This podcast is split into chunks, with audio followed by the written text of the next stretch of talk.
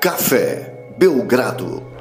Amigo do Café Belgrado, a cobertura do draft chega à sua etapa mais decisiva.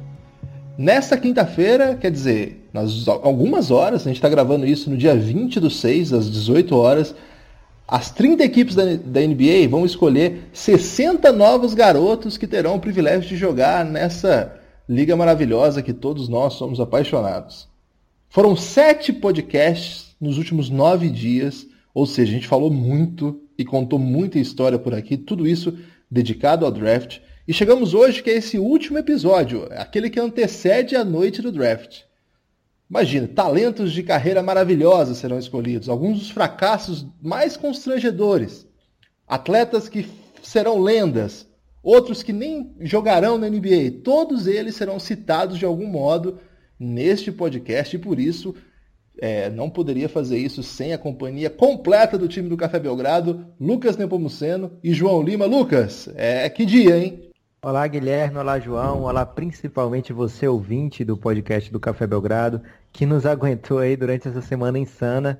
É, foram muitos podcasts, não sei nem quando é que o Guilherme teve tempo de escrever esse belíssimo texto de abertura, que eu até me emocionei aqui. Eu comprei, eu comprei, muito... Lucas. Estou muito feliz com, com está chegando ao fim essa cobertura, porque já está criando problema na minha casa, Guilherme. Ô João, é, não, você está mas... com problema em casa também por causa dessa cobertura aí? Seja bem-vindo.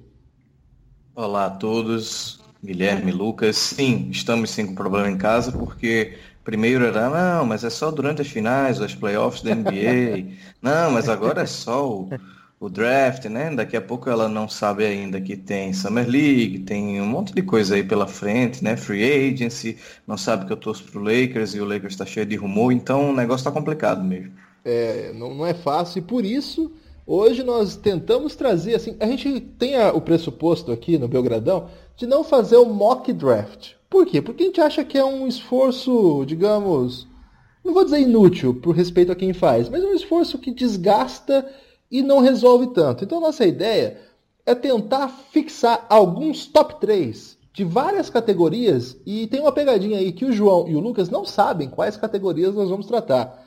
E eu também não sei a que eles vão propor. A gente fez, a gente tentou manter o maior nível de espontaneidade possível e também tentar levar a vocês a maior possibilidade de análises, análises nunca antes vistas. Então, a ideia aqui, para quem não entendeu ainda, é o seguinte: nós vamos determinar algumas categorias e aí vamos dizer o top 3 de cada uma dessas categorias. E aí vocês vão entender ao longo do podcast o que, que isso significa. Lá no final nós vamos responder as perguntas que chegaram no Twitter. Não foram poucas, muita gente mandou pergunta, então fique atento aí. Lucas, é, você está meio apreensivo com essa proposta aí. É, eu vi que você falou aí que foi uma ideia nossa, mas você tá meio jogador de futebol que fica falando nossa, quando na verdade é só sua, né? Que isso? É, foi uma ideia sua meio presepada aí para esse último dia. Ah, não é, isso. Com a clara intenção de nos deixar constrangidos aqui ao perguntar vários top 3, que eu já sei mais ou menos que você tá querendo denegrir a imagem do Phoenix Suns, tipo, top 3 jogadores que vão fazer o Lucas chorar por não ter saído na primeira escolha. Já tô até imaginando o que, é que você vai falar. É, mas tô preparado, já preparei umas contra-pegadinhas aqui para te pegar, Guilherme. E mas eu queria dar um recado antes, posso? É, se eu disser não, vai fazer algum sentido? é o seguinte, eu quero mandar um abraço pro pessoal do NBA das Minas, é, que sofreram das minas, ataques... não tem plural. Desculpa, das Minas. Que sofreram ataques ridículos machistas nesses últimos dias, ah, é, sem isso? nexo nenhum. Teve sim, Guilherme. É muito triste. Então, se você é um machista que está nos ouvindo, por favor, melhore. É, e se não melhorar, por favor, pare de escutar a gente, que a gente não quer esse tipo de audiência aqui. É isso ou não é? É isso aí, um abraço para as meninas, é, faz um trabalho muito justo, é, muito digno. É, tô, tô no meio do último podcast lá com o casal Pandeló, maravilhoso.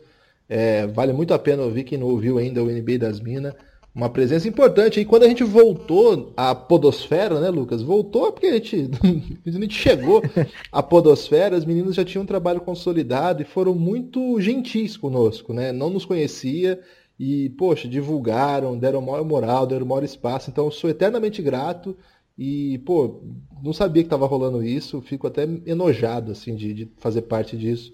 É, dessa comunidade aí da podosfera brasileira que, que infelizmente, não tem só coisa boa, né? Mas o mundo não é um lugar bom, né, cara? Tô cada vez mais convicto disso. Inclusive, na tarde de hoje aí, um monte de notícia triste chegando, né? O mundo não, não é um lugar bom, a gente vai falar um pouco de, de NBA, que é aquilo que nos alegra, assim, acho que as pessoas que, que entendem do que a gente está falando sabem que falar de esportes também leva um pouco é, essa possibilidade. Agora vamos lá pro top 10, eu vou começar, desculpa, top 3, né, top 10. Era para ser top 5, viu, gente? Mas o Lucas deu uma bela de uma arregada.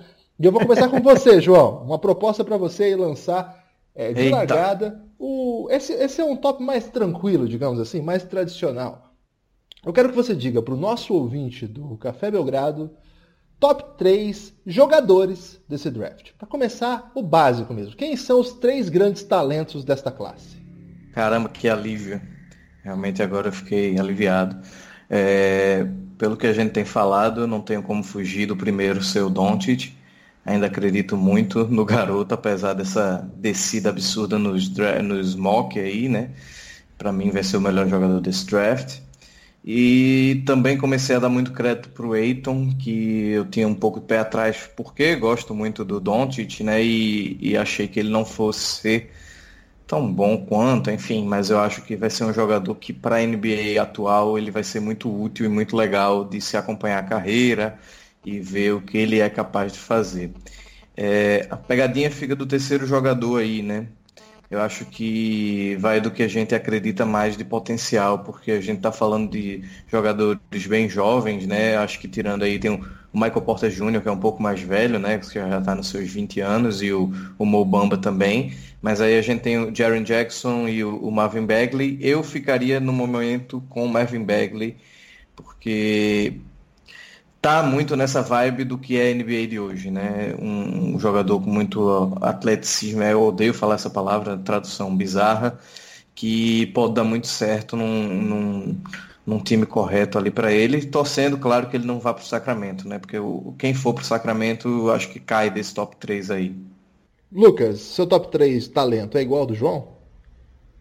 Ah, mas você vai repetir as, as perguntas para todo mundo? Eu acho que só quando tiver não, uma discordância. É um, esse é um grande, é um grande tema. Dos outros é um grande tema. Isso. Eu concordo com o top 2, Guilherme, até por conta da minha consciência, né? Eu gosto de acreditar que o DeAndre Ayton é o segundo melhor desse draft, já que o meu time Phoenix Suns vai cometer essa bobagem de passar o Luca Doncic. Então eu quero ter esse prêmio de consolação do DeAndre Ayton. Agora, o terceiro talento do draft é que é, aliás, até o, o segundo para mim já é um exercício de adivinhação, mas o terceiro, é, o meu feeling é que vai ser o Miles Bridges. Ele é um cara que eu acho que é, ao final das, das carreiras da NBA a gente vai ver, caramba, o Miles Bridges foi bom pra caramba, não sei como é que ele sobrou lá atrás nesse draft. Sempre tem, a gente, na época do draft a gente não vê como escapar daqueles que saem primeiro, mas todo, quase todo ano rola um Donovan Mitchell, um Grego, um Rudy Gobert, alguém que vem lá de trás no draft e, e pega a gente assim de surpresa, e principalmente os scouts, né? Então, Miles Bridges, para mim, é um, um, cara que deve ter uma carreira brilhante na NBA. É, eu vou mais com o João. Eu, eu acho que é Doncic, é Aiton, é, com aquele risco que ele pode ser o próximo Yamahime. E Marvin Bagley. Esse, esse seu, seu ofensa aí já, relou, já gerou grandes polêmicas aqui nesse podcast. Você não queira revisitá-las hoje, Guilherme. Perdão, Porque mas o eu, povo me deu razão, hein? É, o povo, você diz o Jorjão, né? Nosso amigo Jorjão, que mandou pergunta aqui pra gente, descobriu que o Jorjão, na verdade, não canta mais, ele, aquela foto dele é antiga, mas era uma banda de metal é, rap. É, um, uma, um crossover aí a gente apostou no axé, falhamos, enfim, às vezes a gente erra também. Mas eu vou com o João nessa, eu não, não tenho nada a. a... Você, vai, você, vai, você acha mesmo que o Sacramento Kings vai pegar um dos três melhores jogadores desse draft? Vai, né? e o Bagley joga, cara. O Bagley, eu entrei pro time do Bagley aí como terceiro talento desse draft ontem. Eu li bastante, ouvi bastante. Estudou. Estudei o draft e cheguei a essa conclusão. Vai lá, Lucas, sua vez de sugerir o top 10. Eu respondo, o João faz a segunda e você fecha. Top 3. Ah, eu vou um top 3 que você curte muito, que são os top 3 armadores desse draft. Pô, legal essa. Porque eu acho que o top 1 armador é o Doncic, né? Ele não tem sido Mas ele tratado. não é armador. Aí que tá. Eu acho que ele é, cara. Eu acho que ele tem sido tratado como ala, mas eu acho ele mais armador até do que ala. Por isso que a NBA vai pedir dele. Eu não sei se ele vai jogar na posição 1. Mas vamos então excluir o Doncic, já que ele não vai ser tratado como tal e provavelmente vai chegar num time que já tem o armador. É, não descartaria essa hipótese, mas vamos, vamos descartar por enquanto. E aí tá um pega para capar ali, né? Porque tem é, o Colin Sexton, tem o Shai, que a gente apelidou assim em homenagem ao, ao Shai Suede.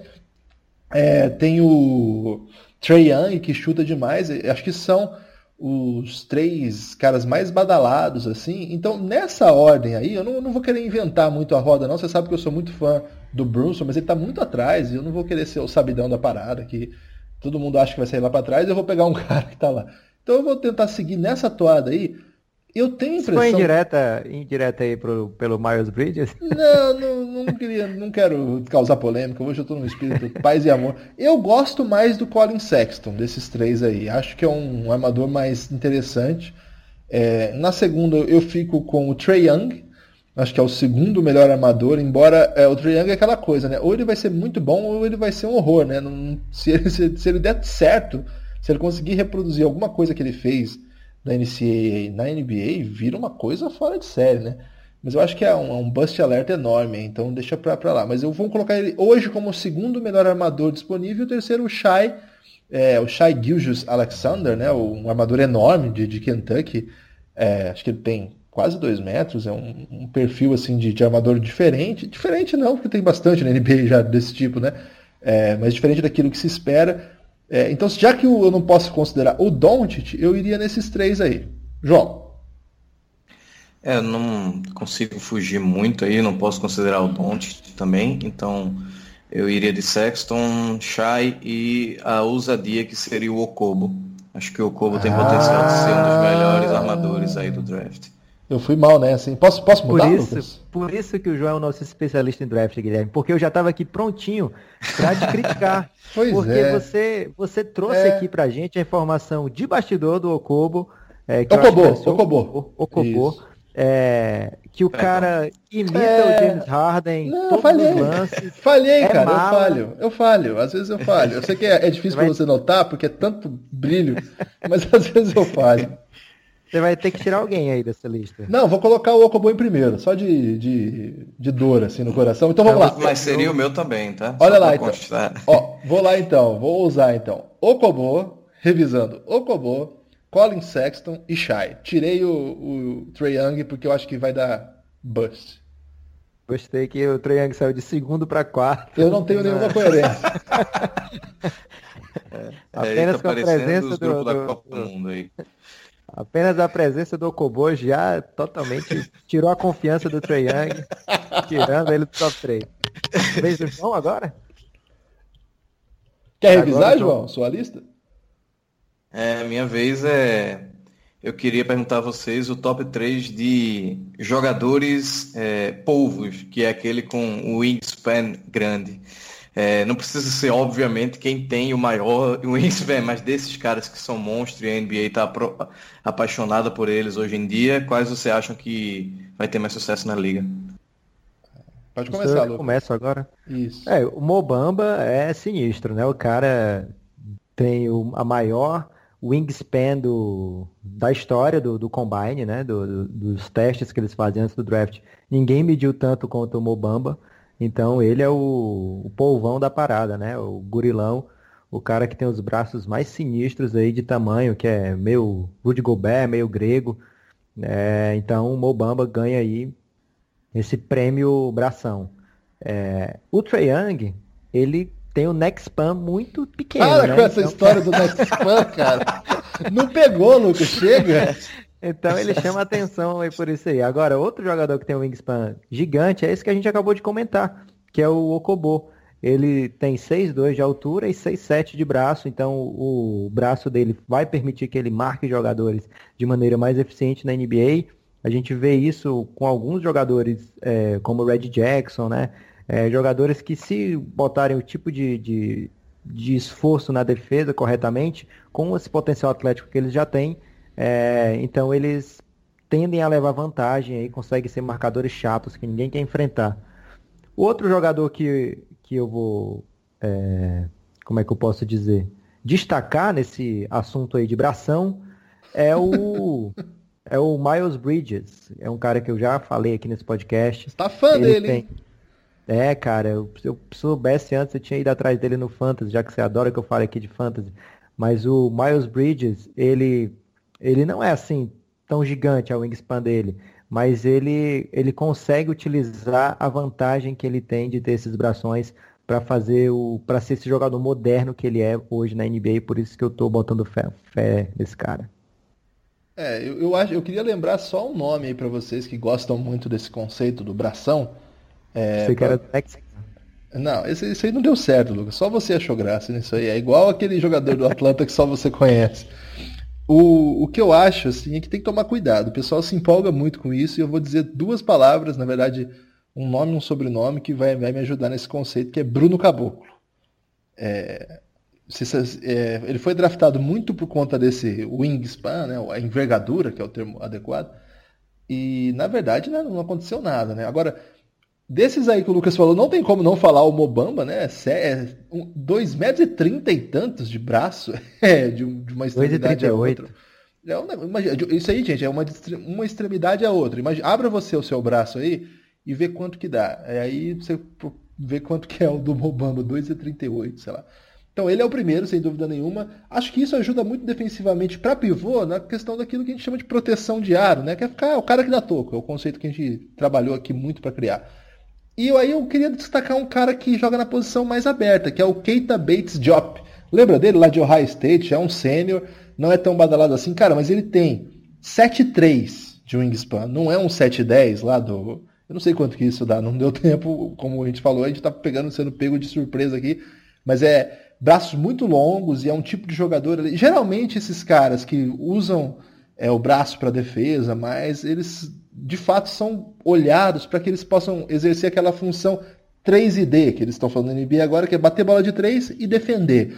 Eu acho que o Keita, é, o Keita Bates Job é um desses casos. Aí o outro, não sei, o tem vários caras. Esses caras considerados é, 3 e D são todos mais ou menos dessa linha aí. Eu acho que eu iria no Malvin Fraser. O Melvin Fraser também é.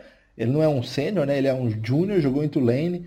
É, também tem um braço enorme e também tem esse, esse perfil de 3 e D. Eu acho que é, se alguém for draftado por conta disso, é para ter essa função é, na NBA que é para ser o André Robertson da parada. É um pouco isso, né, João? acho que. Eita, desculpa, pessoal. É, é para eu dar meu top 3 aqui agora. Concordo plenamente com todos que vocês falaram. Não, não vou fugir muito disso, não. Vou falar só do JJJ, né? Que eu acho que é um cara que tem um potencial legal se não cair no Sacramento. Eu acho que vou repetir essa frase umas 15 vezes. cair no Sacramento é excelente. é, eu acho que ele tem essa carinha de NBA atual e, e, e casa bem com o potencial que ele tem. Acho que é isso. 7 5, Oi, Lucas. Oi? Baita next que ele tem. ô, ô, João, tá difícil esse negócio do. ele Sabe... quer fazer pegar, né? É, ô, ô, ô, Lucas, não rola, não rola. Isso aí acho que é melhor. Deixa pra lá. Não me pegou, a gente é amigo. Seu top 3, Guilherme. Não, já falei, pô. Meu... Agora não, é eu que faço a pergunta. Ah, Exatamente. vamos lá então. É, eu quero que vocês me tragam agora, indo um pouco nessa linha, mas é, pensando em outra posição atual, que para vocês quais são os três melhores jogadores desse draft que melhor se adaptam a essa nova questão da NBA que é trocar tudo o tempo todo, jogar em várias posições? É, top 3, versatilidade. Vai lá, Lucas. Luca Doncic. Luca Doncic, ele é, como você falou aqui, está em dúvida se o cara é armador mas ao mesmo tempo ele tem 6'8", né? Que daria 2 metros e alguma coisinha. É, então é um cara que é muito alto, ele vai, se ele não vai ser um primor defensivo, ele não vai fazer feio e ele vai poder é, sobreviver às trocas, né? Não vai ter, não vai ter como você atacá-lo tanto na questão do de botar um baixinho ali, porque ele é acostumado a defender cara desse, desse, desse tamanho, dessa velocidade, e também o grandão não vai conseguir fazer aquele bullying tão, tão pesado com ele. Eu acho que o Luca Doncic, é, a sua pergunta não é melhor defensor, né? E sim jogadores Isso, versáteis. versatilidade de modo geral. Isso, então o Luca Doncic para mim é, é, um desses aí, é, é uma das principais vantagens de você draftar o Luca Doncic hoje. Porque além do QI genial, ele é um jogador que tem é, é moderníssimo para NBA, tá totalmente em alta aí. Tem outro cara que você gosta muito, Guilherme, que é o Kevin Knox. Esse cara é, é bom, hein? ele é bom. Ele é, ele é bola, ele vai meter bola. Ele é versátil também, tem 6,9 de altura aí, que já dá uns 2,6. É...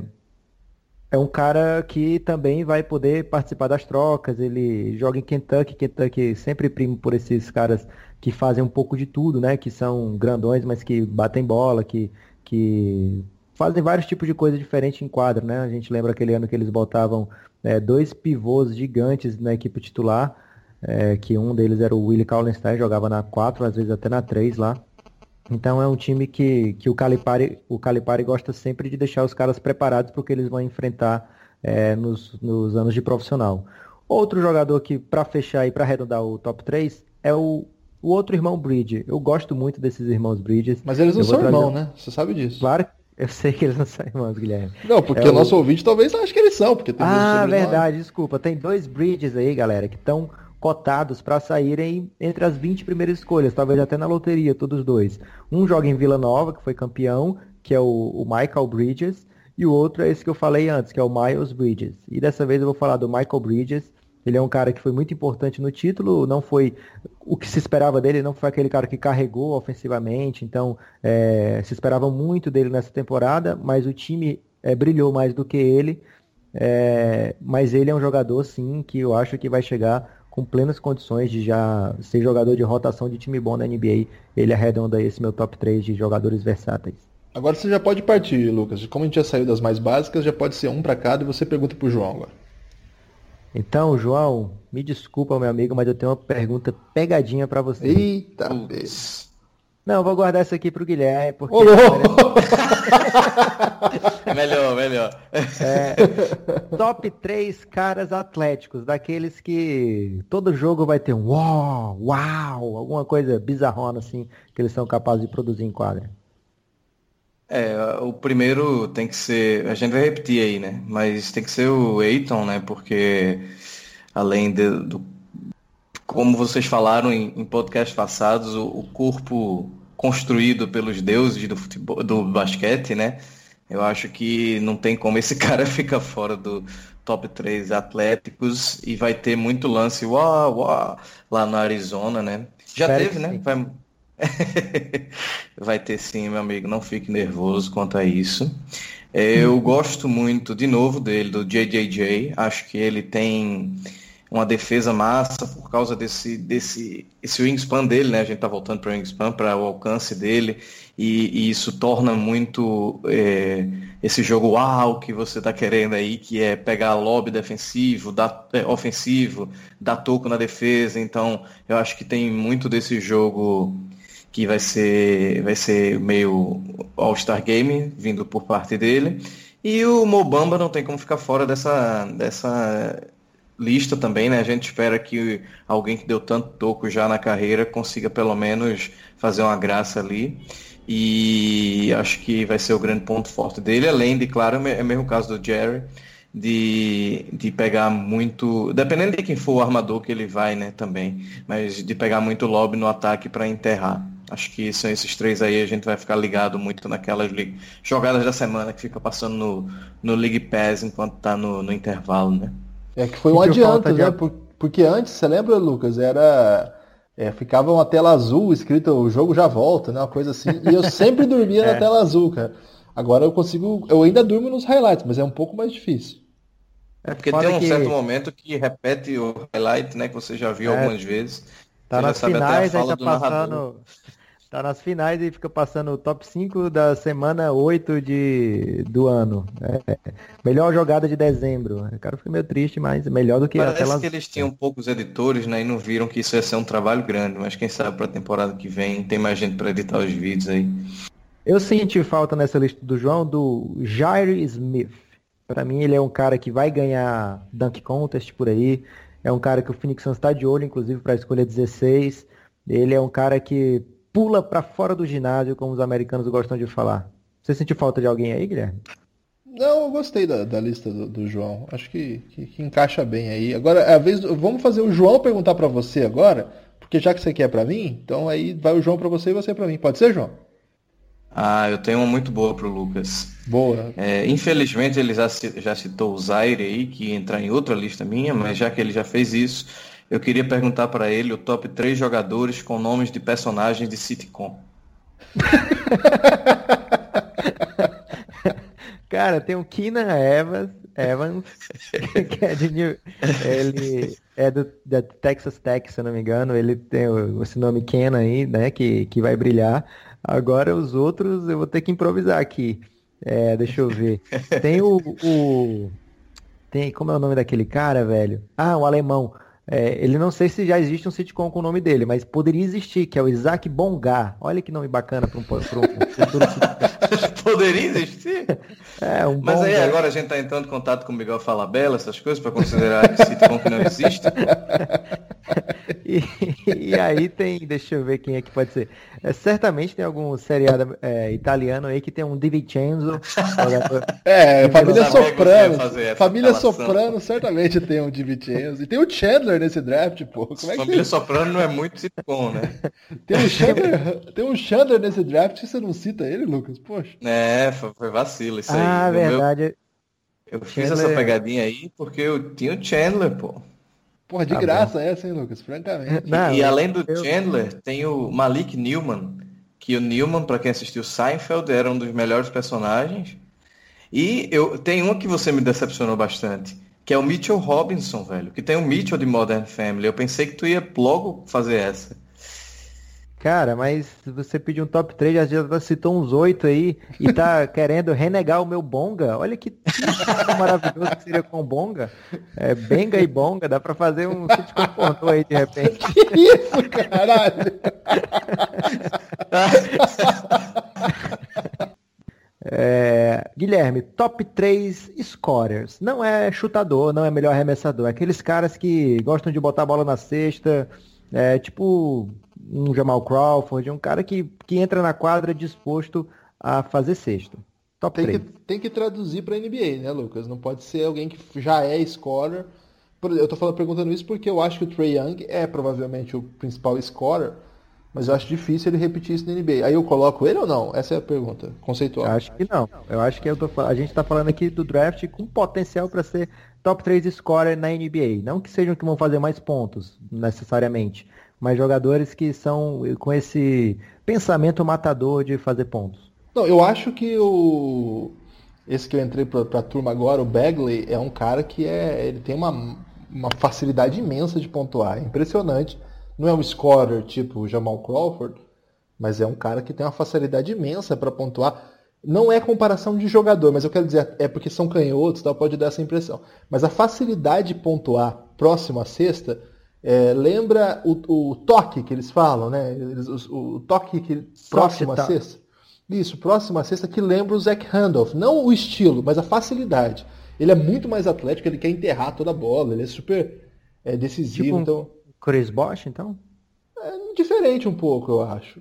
Mas eu iria ele aí na primeira opção, porque desses que estão cotados ali em cima, me parece alguém que vai traduzir o jogo com certa facilidade. Acho possível ele ter 20 pontos na NBA. Eu acho que não é um sonho muito grande. O Eiton, eu acho que pode ser também, mas eu não quero listar ele agora não aqui por provocação barata.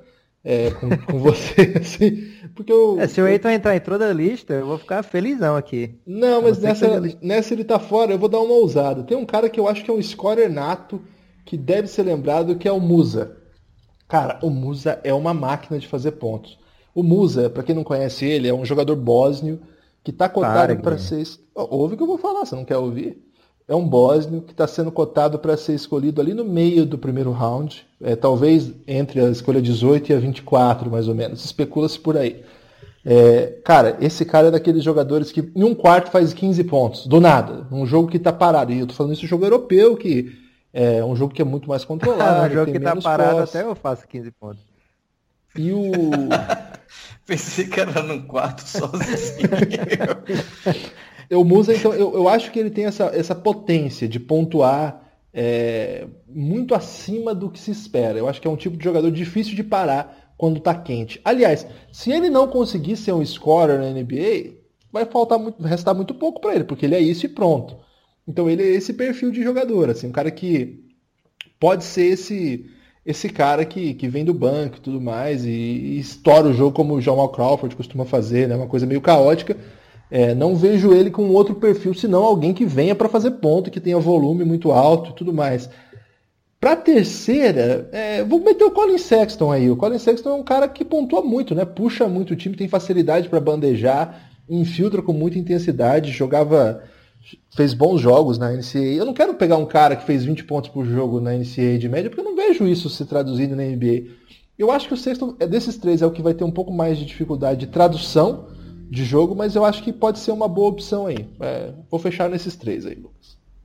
Gostou? Eu gostei. Gostei. Eu, eu tenho um jogador que é o Jerome Robinson, que ele até eu citei hoje no Twitter pra galera ficar de olho nele, porque ele tem subido muito nos mocks ultimamente. Assim, veio do nada, o cara tava no segundo round, é, pouco cotado, e de repente ele ganha até convite aí pra sala verde do, do draft, vai entrar, ser apresentado e tal. Ele é um cara que é, não se espera tanto dele na NBA, mas que estão colocando muito ele como um estilo de jogo parecido com o Jamal Crawford, assim, é, ataque instantâneo, né? Cestas instantâneas. Então é um jogador que pode pintar nessa lista aí é, de jogadores pontuadores desse draft. E o Aaron Holiday, eu... eu gosto dele também para isso. Assim, é um cara explosivo, né? Tem um perfil de quem vem do banco arma no caos também. Ele já sai na frente aqui na minha lista das preferências porque ele é o primeiro irmão Holiday que você gosta, né? É, tem. Não, o Justin eu não acho tão ruim, não. O, o Drew é o melhor dos três, né? Mas Você tem um mau humor com o Drew. É, agora é minha vez, um né? Um humor bastante intenso, inclusive, né? Eu lembro na série dos playoffs, o cara metendo 40 pontos e o Guilherme hateando. Mas enfim. a, a minha ele ficava esperando ele fazer um quarto ruim e falou, ah, agora ele vai voltar ao normal. É. aí voltou, viu? Arremessar um, né? Ele meteu cinco seguidos, aí erra um, ele tá vendo? Agora já, já tá Bem comprometendo o time.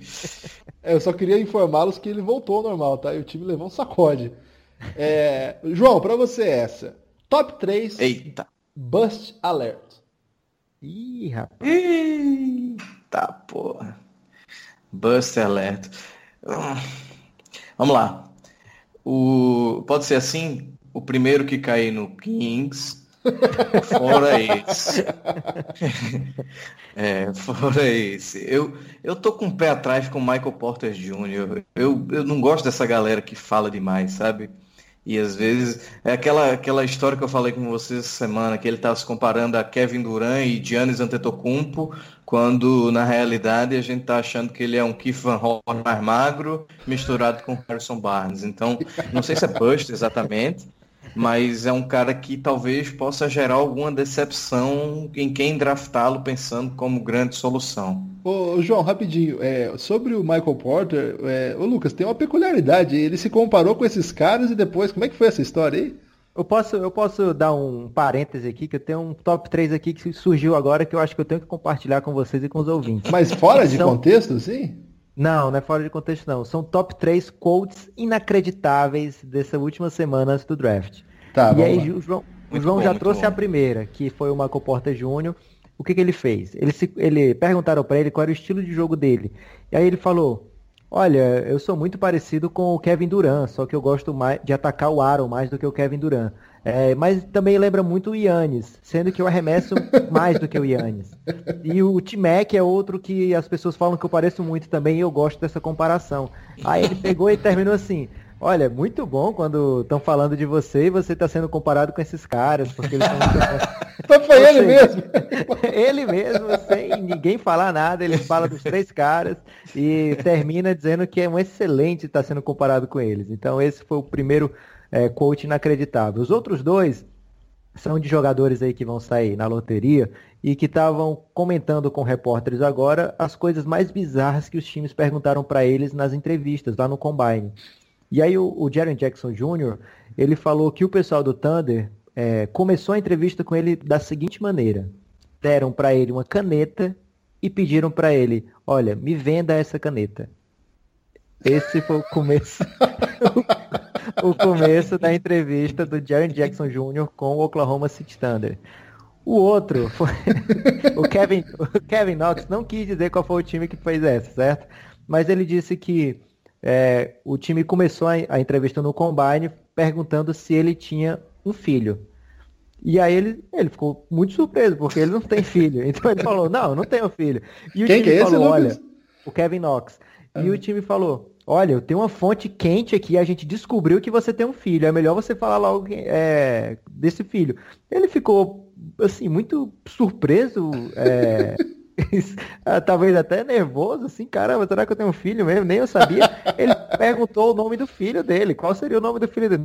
Não, de quem é esse filho? Qual é o nome dele? E aí o filme falou, não, eu tava, era só um teste aqui com você, é, para ver como é que você ia reagir. Então. Pensei que a resposta ia ser só um casting para a série Bem Gay Bom que estamos fazendo aqui. então esses são os três quotes inacreditáveis do top 3 aí dessa semana. Pode continuar, João, seu top 3. É, nesse momento, eu que agradeço completamente o, o o, a perda da linha de raciocínio, né? Então acho que o Guilherme pode complementar, mas eu já tenho aqui a minha, o meu terceiro bust, que é o Trey Young. Eu acho que ele não vai ser. Eu não gosto dessas é, vontades que o povo tem do cara virar um novo Steph Curry, porque ele arremessa bem, porque ele pontua bem. Acho que a gente precisa ter muita calma nessa hora. E, mas assim, posso estar fazendo um hate ao coitado do Trey Young, porque ele não tem pescoço. o next man dele é comprometido. ô, ô, João, então qual é o primeiro? Desculpa. Ah, o que o, o, que o Sacramento pegou. O primeiro é o que cai em Sacramento. Se for o Trae Young em Sacramento, aí já Nossa. é um combo, sabe? Melhor não começar a carreira, vai para Europa, dá uma volta, conhece Paris, Barcelona e dizem faz essas coisas. Dizem que o Sacramento já pegou o Trae Young, que foi o Jimmy Fredette. Eles draftaram por lá. é o Trae Young de Sacramento. E teve o Stauskas também, né? Stauskas? É, Stauskas. Se a gente for começar a lista, não para, né? Ô Lucas, sua vez de perguntar pra mim, acho que é isso. É, mas antes eu quero saber um bust alert aí seu, que eu acho que você tá doido pra falar dele. É... Algum que o João comentou? Hum, tem alguns que eu acho que o pessoal deve tomar um pouco mais de cuidado. É... Há uma expectativa em cima do JJJ, né, o Jaren Jackson Jr., que foi até estranha. Foi um jogador que teve uma carreira legal, mas não foi uma carreira dominante, por exemplo, igual a do Aiton, igual a do Bagley, né, que foram jogadores dominantes mesmo. E de repente, por conta do, dos, do barulho que se faz nas vésperas de draft, tem muita gente esperando muita coisa dele. E aí pode ser meio prejudicial ao garoto, porque assim, querendo ou não, ele ainda é um menino, ele teve média assim de 10 pontos por jogo na universidade. Comparado com o Aiton, que teve 20, é. o Bagley teve 20. Entende o que eu quero dizer? Talvez as pessoas vão assistir os jogos da Summer League esperando que ele chega matando tudo, dominando, e então assim, ele tem uma projeção muito boa. Mas a caminhada até lá pode não ser tão legal. E eu acho que assim, o Bush Alerta gritante, assim, que tá piscando com um neon rosa, é o Mobamba, né, gente? É cara carismático pra caramba, muito bom de entrevista. Mas esse aqui tá gritando Bust Alert, assim, só não vê quem não quer. Fala, Lucas. O, Jaren Jackson Jr. subiu muito nos mocks depois dessa entrevista que ele teve que vender a caneta. Então você não sabe como é que esse rapaz vende uma caneta, Guilherme. É, pode Apenas ser que de repente aí a Magazine Luiza pode ficar atenta aí, né? O, o Ricardo Às vezes é até uma, uma entrevista para futuro GM, né? Tem muita equipe que tem GM ruim pra caramba, então já estão pensando mais na frente. pode ser. Ele vende essa caneta, imagina como é que ele não vai vender o, sei lá, o o Caio Kuzma. É, exatamente. É, na verdade eu confundi, agora é o João pro Lucas. Ah, de novo isso? É, pô, já rodou. Aqui o, a, a caravana não para. Ah, então eu vou fazer. Vocês estão fazendo sempre sério, eu vou fazer sempre a pegadinha da vez. E eu queria ver se o Lucas tem top 3 ah, então, jogadores. Peraí, peraí, peraí, peraí, peraí. Agora vai pro Guilherme. Vamos mudar essa ordem aí. Tá, vai pro Guilherme, vai pro Guilherme. Já peguei o 6 pontos. Que covarde, que covarde, hein, Lucas? Eu... É, isso aí numa entrevista de NBA já perdi espaço já. Acabou. Já pode twittar ah. que o Lucas acabou de descer no, no, nos mocos aí do Uma dinâmica de grupo, imagina. É o top 3 jogadores de nomes pegadinhas, que são aqueles nomes que você vai pensar que é um jogador, mas na verdade é outro, Guilherme. Que complexo isso aí. Como é que é isso? Por isso João? que ele é nosso Eu vou te dar um exemplo, vou te dar um exemplo. Me dá um exemplo. A gente tem o Yusuf Sanon, que é um cara que a gente pode começar a achar assim, porra, Yusuf, aí pensa que é o Nurkit. Mas ah! não, é o Sanon. Isso aí dá um BO, hein, cara. ah, legal. Vou, é deixa tipo eu pensar. chamar é, João de Dejaí, né? Facinho de confundir, né? Ah, começa então pelo Mitchell Robinson, né? Porque o cara pode falar, tá chegando agora na equipe do Los Angeles Lakers um jovem talento da NBA, o Mitchell. Todo mundo acha que é o Donovan Mitchell. E é o Mitchell Robinson, né? Tem, o, tem uma pegadinha que pode ser até favorável. Por exemplo, você escolhe o Gary Trent. Todo mundo fala, ô louco, esse cara tá jogando ainda? Não, é o filho dele, o Gary Trent Jr. Quem lembra aí do Gary Trent aí do time Jogou, rodou é velho, NBA. Hein, é, talvez as pessoas mais jovens não se lembrem, mas o pessoal que acompanha a NBA pode ficar assustado aí com, de repente, o San Antonio Spurs assinando aí com o Gary Trent. E na verdade era o Gary Trent Jr. E para fechar essa proposta pegadinha aí, deixa eu pensar. É... Tem um Justin Jackson agora, né? De Maryland. Tem um outro Já... Justin Jackson? Tem, vai entrar no draft aí, que é, parece que é bust também, já tem o bust aí do Sacramento, então quando você falar, tem aquele cara horrível, Justin Jackson, aí você fica sem saber qual é, mas ainda bem que os dois são bem Essa pode ser uma pegadinha boa, né, porque... Mas o Justin Jackson do Sacramento tem um potencial ainda aí, o coitado. É, e tem, mas tem... tem uma última para fechar então, que pode ser a pegadinha da decepção, né? Que você fala é. assim, agora vai entrar na equipe do Phoenix Suns, um super pivô, um dos maiores talentos da sua geração, DeAndre, você acha que é o Jordan? É o Aiton. E, e aí pode curti. dar problema. aí pode dar problema, viu, Lucas? Pô, tem o, tem o, o Kyrie Thomas. Você tá Exatamente, essa é muito boa, pô. Vai entrar o Kyrie agora, hein, pessoal? Aí o cara pergunta, pô, mas ele tá vindo do banco, por quê, né, pessoal? O Kairi que veio de Creighton, né? Creighton é um dos melhores nomes de universidade que tem. O é próprio nome Creighton já é pegadinha, né? Exatamente. Minha vez, então, é do, é do Lucas agora. É, vou perguntar para o João agora, já que trocou a ordem das coisas. João, você é o cara certo para essa aqui, porque é o top 3 que pode pintar do nada. O cara que ninguém tá esperando e de repente ele sai lá na escolha 14. Pô, mas eu sou o cara certo para isso aí? Você é o nosso especialista, João. Pô, eu assim, o, o Okobo é um cara que não tá tão baixo, mas eu acho que pode subir para a loteria. É, porque, enfim, a gente já falou dele aqui, acredito que ele tem um talento bom. É, eu não sei, às vezes o povo tem um tesão meio maluco na. na não na... é no banco lá. Não, não.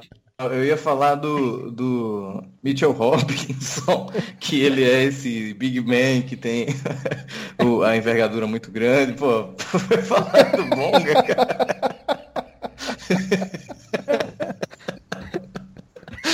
Escreve Benga e Bonga aí. Né?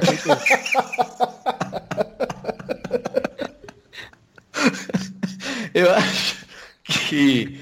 Ai, meu Deus do céu que, que esse é o podcast proibido da gente nessa temporada. Eu acho que ele pode pintar aí, apesar de já ter um cara meio parecido com ele lá no, na loteria, que é o Robert Williams. Então. Esse cara pode descer, hein? Do nada o Robert Williams aí, ele tá meio perdendo espaço aí nos últimos mocks.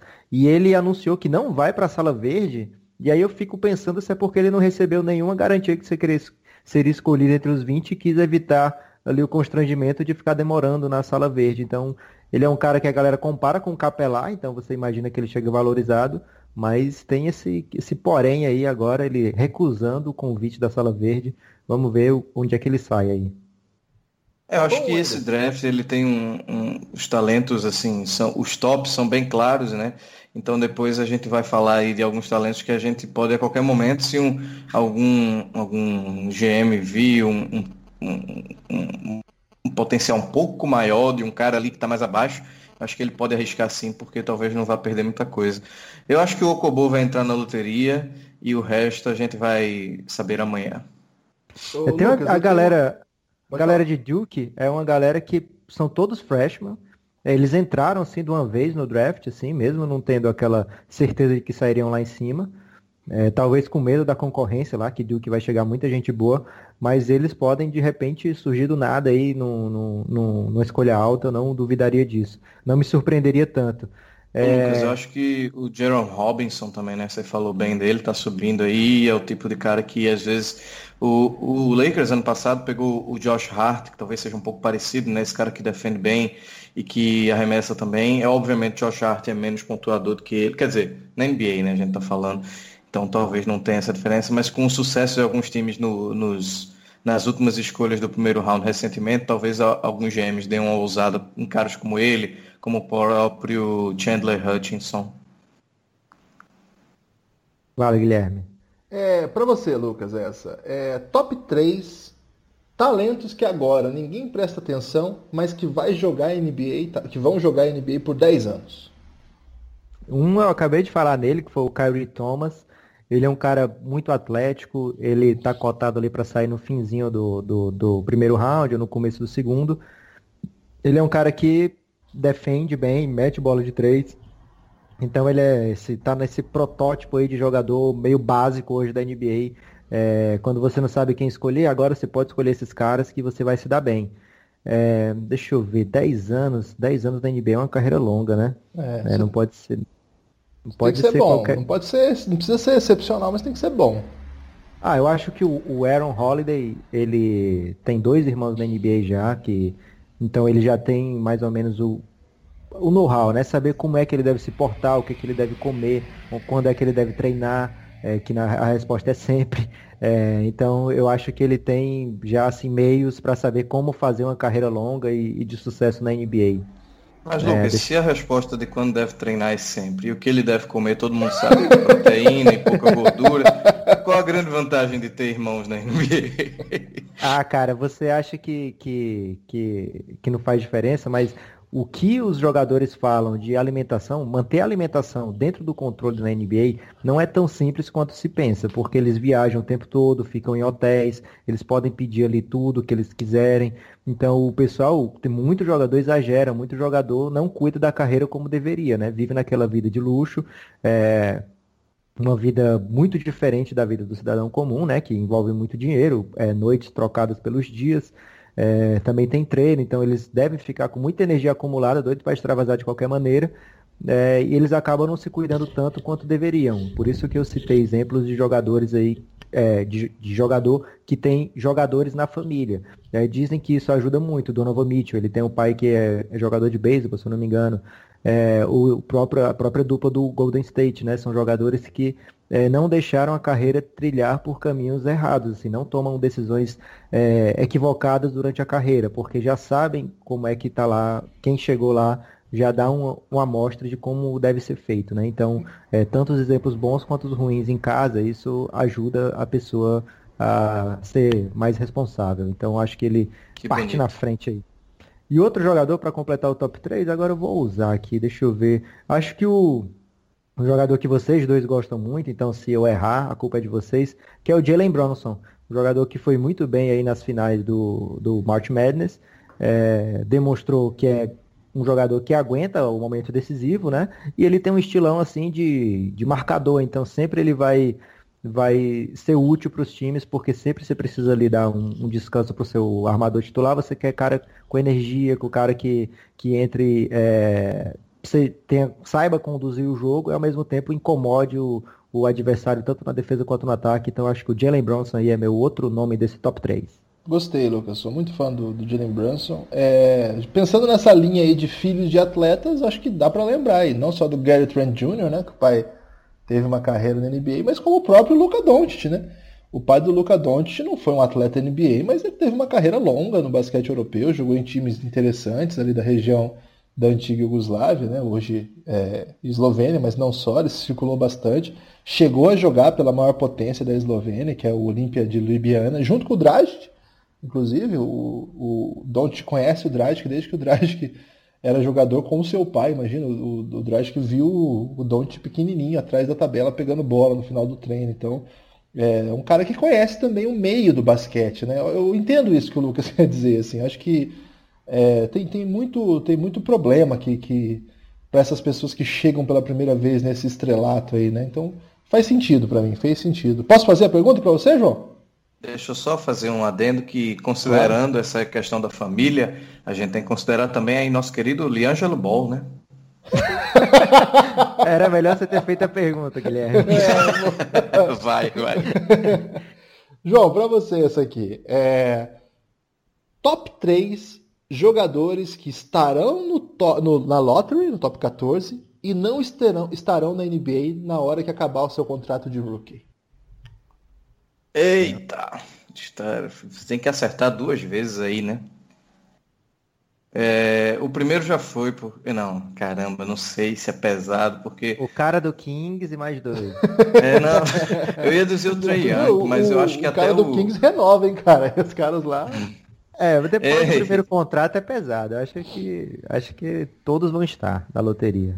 Todos? É, porque sempre tem É, um time, não, acho. vamos ver o que, que esse cara aqui faz. É, se for ver agora, acho que todos da loteria passada estão. É, completaram quatro anos, acho que todos com- ainda estão. Acho que primeiro round eu acho mais justo com o João. Então vai lá, João. Pô, é Primeiro porque round. até o, o- Thomas Robinson ainda tá com contrato, porra, e foi bust pra cacete. Então, Thomas Robson ainda tá na NBA, é verdade. Pois é, então assim, é, é realmente, eu acho que o, o Ben McLemore tá na NBA, então é, não é tão, tão difícil assim. Do primeiro round, aí a gente começa a falar melhor. É, eu acho que tem sempre esse potencial, né, do, do Musa, por exemplo, que a gente não sabe nem quando vai ser o primeiro contrato Gratuito, dele e gratuito. de ser um.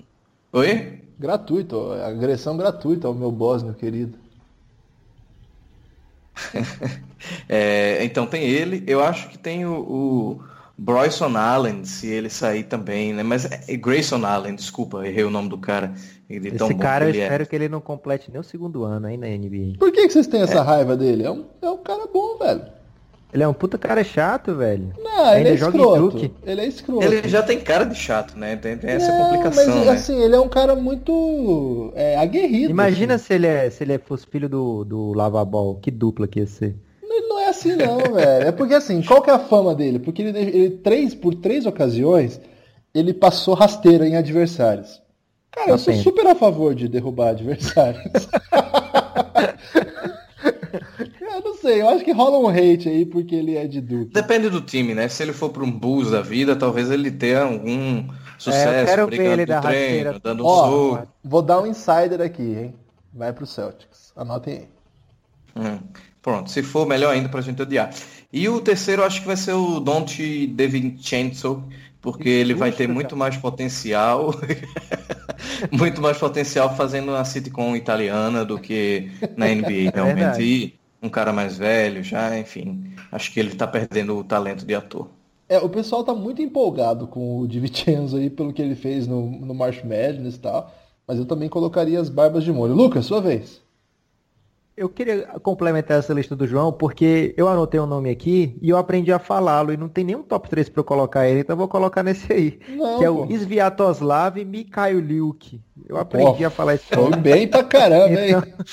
Então, eu não queria deixar passar a chance de colocá-lo em qualquer dessas listas. Então, Mas ele não tá vai estar no primeiro round, vai estar no primeiro round? Não sei, Talvez Guilherme. no segundo, né? Eu É. queria falar o nome, mas eu queria falar esse nome, Guilherme, então deixa eu falar o nome. Is... Não, vou repetir não, que eu acertei na primeira. É, minha, minha vez de novo? É, não, se é pra fazer isso aí, eu acho mais fácil eles fazerem com o outro letão lá, o letão que é menos sedutor.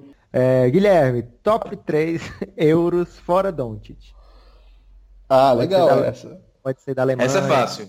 Mas Bonga, jogando, Bonga jogando, é jogando nos Estados Unidos ou não? Porque, eu, por exemplo, eu gostaria de colocar o Moritz Wagner, que é alemão, mas jogou em Michigan. Pode, eu, eu, como eu não delimitei nada na pergunta, você fica aí livre para escolher qualquer euro.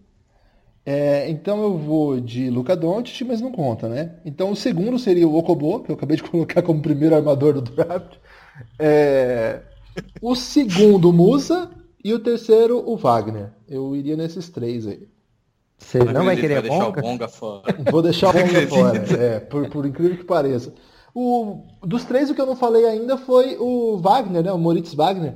Cara, o Moritz Wagner jogou muita bola no March Madness. Eu não sei se ele vai conseguir repetir isso na, na, na, na NBA. Porque é um, é um tipo de ala pivô meio lento para jogar o que a NBA pede hoje. Ele é É um- o Slava Medvedenko desse draft, né? É, não sei se chega a ser o Medvedenko. Ele é um pouco mais rápido, mais ágil, tipo assim. o Maia Mata, Zena. mata muita bola, hum, talvez, hein? Não é, não é uma, uma comparação, não. Mata muita bola, pega rebote, é muito aguerrido, né, cara? O pessoal gosta de comparar ele com o Olinik, não é muito diferente do Olinik, não. O Olinik tem um pouco mais de recurso próximo à cesta, né? O Olinik próximo à cesta é, tem muita facilidade em pontuar. O Wagner ele é um pivô que joga melhor aberto, né? Não chega a ser uma coisa muito legal, mas Não enfim. é um Jonas Yerebeco, não? Não, é diferente, né? O Jonas é. É Não, na né? ruindade O mesmo. Sueco. Não, acho que não. Acho que, acho que vai rolar. E o Arépico não é tão ruim assim, não. Vocês estão de. Vocês estão de maldade. Larry Bird sueco. é o apelido dele, Larry Bird sueco. Caramba. Será que não é Lady O Bird? né? Donovan seria o Ibrahimovic americano? Vai, Vai lá. João. É o João. Ah, é o João. E o João sempre é ousadia, hein? Vamos ver o que ele Eita. preparou. Vai, pra, vai pra mim, o João, porque eu tenho uma boa pro Lucas. Ih, rapaz. Não, eu não. Eu, eu- E é a sua Poxa. última, viu, João? É a sua última, porque daqui a pouco é pergunta. Ah, vocês querem que eu faça uma pegadinha ou eu faça uma séria? Não, uma série. Uma séria. Não, eu queria, assim, é, a gente tem muito jogador que hoje em dia na NBA a graça é ser ala que joga nas- em todas as posições. Qual jogador, ti- tira a, a, o- a loteria, que a gente já falou muito, mas qual jogador tem cara assim daquele especialistazão, tipo um, um Tony Allen que joga na NBA porque é um defensor absurdo, ou sei lá, um Biombo porque defende bem o, o aro, alguma coisa nesse sentido. Ah, legal. Vamos lá então. É, eu acho que o Kevin Huerter pode ser uma boa. Eu não sei se eu pronunciei o nome dele certo, joga em Maryland.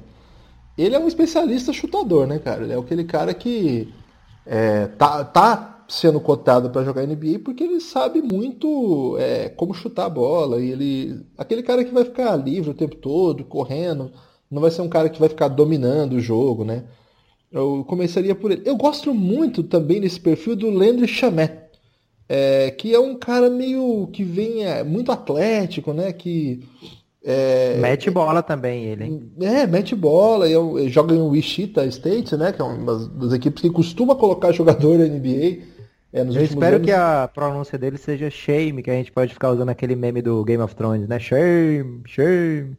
Toda vida que ele meter uma cesta de três aí, vai bombar esse sininho aí do, do shame. É, eu espero que não, Lucas. Você tá muito soltinho, viu, Lucas?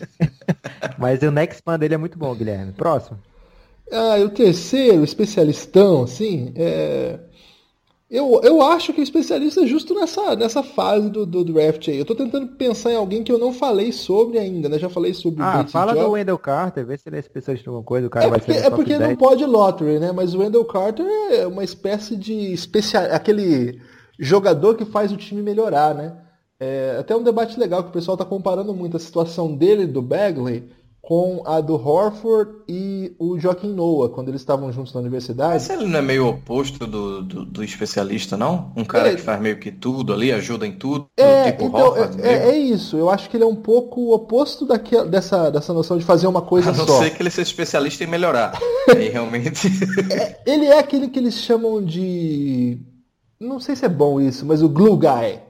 O cara que é a peça que falta num time, né? Então não é bem um especialista, mas é uma especialidade também, você ser um bom é, complemento de tudo, né?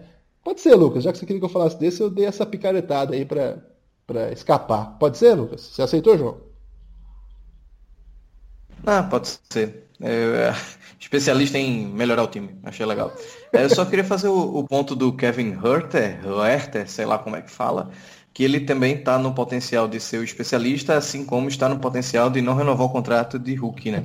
Acho É. que ele está nessa linha tênue aí. Lucas, pra você agora. Top 3 jogadores que podem ser o próximo Yamahime. Próximo Olha sacanagem. É, deixa eu ver. O jogador que o Knicks pegar tem grande potencial de ser Yamahime. Não, cara, não tem Yamahime nesse draft, porque os bigs desse draft são bons pra caramba. Yamahime é um cara que saiu lá atrás no draft dele. É, os bigs que vão sair aqui vão ser no começo.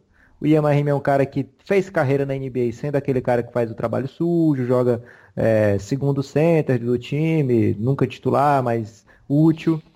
É, eu acho que não tem tantos jogadores nesse perfil nesse draft. Por quê? Deixa eu fazer um. Deixa eu atrapalhar logo. Você falou assim, esse jogador do perfil, lembrei do nosso querido Eric Dampier. E o NBA Draft, que já foi um site muito mais relevante, compara o Brandon McCoy, que vai sair provavelmente, se sair no segundo round, ao Eric Dampier. Então, para o Guilherme se satisfazer, talvez ele possa acompanhar a carreira do Brandon McCoy, que com certeza vai oferecer muitos lances dampierescos ou marimenescos. Já fiquei ansioso, hein? Fiquei ansioso. É, pra... que talvez as pessoas não tenham entendido essa pergunta aí, porque a gente lançou muito podcast nesses últimos dias e a pessoa pode não ter escutado o anterior. Essa provocação barata aí do Guilherme do Yamahime é porque ele acha que o Eiton vai, pode, tem a chance do Eiton ser o próximo Yamahime e por isso ele tá me trollando aí, trazendo esse nome para esse podcast que estava indo muito bem até agora. É, mas só para ele ficar esperto, eu vou dizer que o Isaac Bonga, Guilherme, pode ser o próximo Yamahime. É, Guilherme, para o meu último top 3, é um top 3 bem diferente.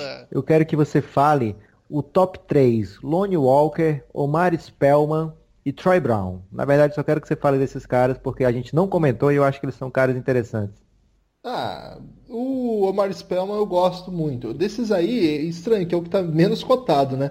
Mas é um dos caras que eu mais gosto, assim, porque ele é um tipo de jogador que não passou meio batido no, no, no sistema ali do, do Vila Nova, porque o Vila Nova ganhou, né, cara? Então, quando o time ganha, é legal, todo mundo vai no hype, né? Tem, tem um monte de jogador de Vila Nova, né? Quem que imaginar que um monte de jogador do Vila Nova, geralmente é Kentucky, né? Que, que tem esse monte de jogador.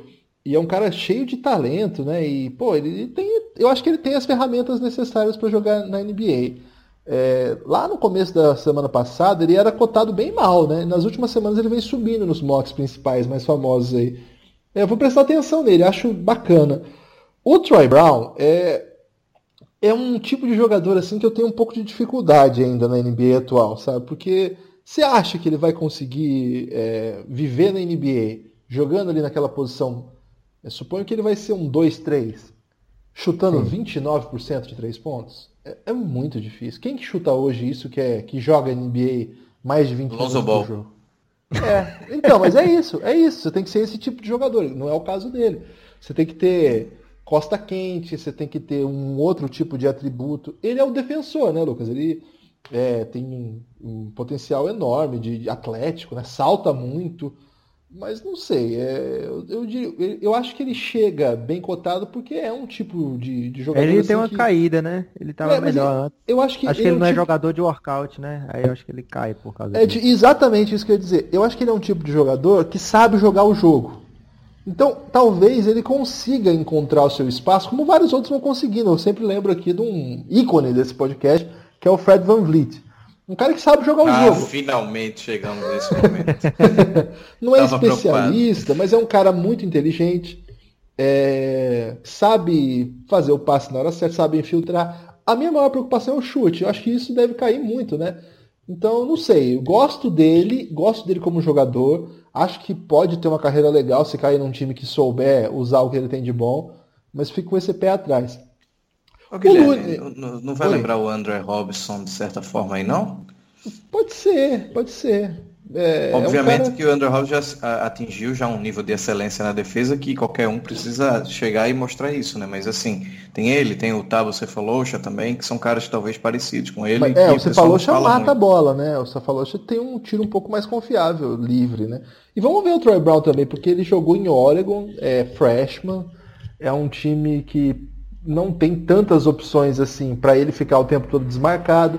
Uma coisa é isso, outra coisa é chegar na NBA e conseguir fazer uma funçãozinha de ficar livre toda hora matando bola na sua função ofensiva. Então pode ser. Eu torço para ele, é um cara que eu gosto, assim, é, vejo com, com carinho, embora com preocupação. E o Lonnie Walker, cara, não sei. É, no começo lá do, dos assuntos de draft, eu, eu fiquei muito fã dele, sabe? Eu acompanhei, tentei ver o máximo de jogo possível. Só que com o tempo ele parece um jogador que falta, sabe? Assim, que falta alguma coisa. É, é como se aquele, aquela última coisinha para ficar bom faltasse. Então, dá uma cortada pro lado errado, às vezes ele lê meio, meio mal o jogo, assim. É um cara que quando faz as coisas faz muito bem, assim, quando dá certo é muito bonito os lances. Ele tem um cabelo esvoaçante, assim, né? Enterra muito e, pô, é super atlético, tem um, tem um alcance enorme pulando e tal.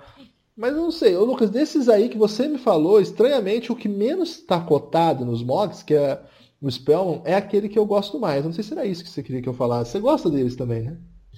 É, eu curto, mas era só para você falar desses caras, porque vai que pinta um jogador desse lá no, no meio da loteria e a galera, pô, mas eu ouvi o Belgradão esses dias todos, nunca ouvi falar desse cara, tá errado isso aí. Então, pra gente cobrir várias bases, A gente deixou de falar também do Chandler Hutchison, que estava no meu top 3 dos velhões, que seriam jogadores mais velhos aí desse draft que você poderia curtir. Mas como a gente tem muita pergunta, Guilherme, acho que a gente tem que ir para frente. Vamos então, mas é o seguinte, João Lucas, é menos de 20 segundos por pergunta. Não adianta ficar argumentando muito. É pá, pá, pá, pá, pá beleza? Certo, vai logo. Vamos lá então. É... Ah, às vezes a pergunta é mais longa que a nossa resposta. Essa aqui pro, pro Ian, lá do Sans Brasil. É, tá, tá, de volta aí, né, Lucas? Teve um tempo afastado, mas voltou aí, estavam sentindo sua falta. Nos últimos anos tem surgido alguns jogadores. Para você essa, Lucas.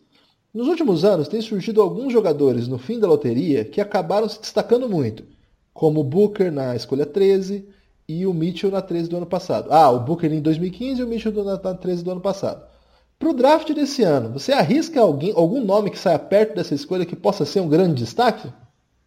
É imediato como esses dois, não. Mas como eu falei no começo do podcast, Miles Bridges é um jogador que eu vou acompanhar a carreira com muito interesse. O Conferência Brasil mandou duas, eu vou responder uma e o João outra. Como jogador, preferem Bagley, JJJ ou Bamba? E qual acham que encaixa mais em cada time? Ó, desses três aqui eu gosto muito mais do Bagley e gostaria de vê-lo em um time que tenha um armador já. Então o Bagley em Memphis é para mim o melhor fit, vamos dizer assim. JJJ acho que vai dar certo, mas tem que ter paciência. E o Bamba é, eu ficaria com receio. João, para você essa. O que acham sobre o estilo de jogo do Trey Young e do Michael Porter Jr. para adaptação na NBA? Já que ambos gostam de ficar muito tempo com a bola na mão. Acho que a gente já falou bastante dos dois aí. Eu acho que o Trae Young vai sofrer bastante com isso, porque não tem nenhum time na loteria que tenha a capacidade de dar essa bola toda para ele agora no momento.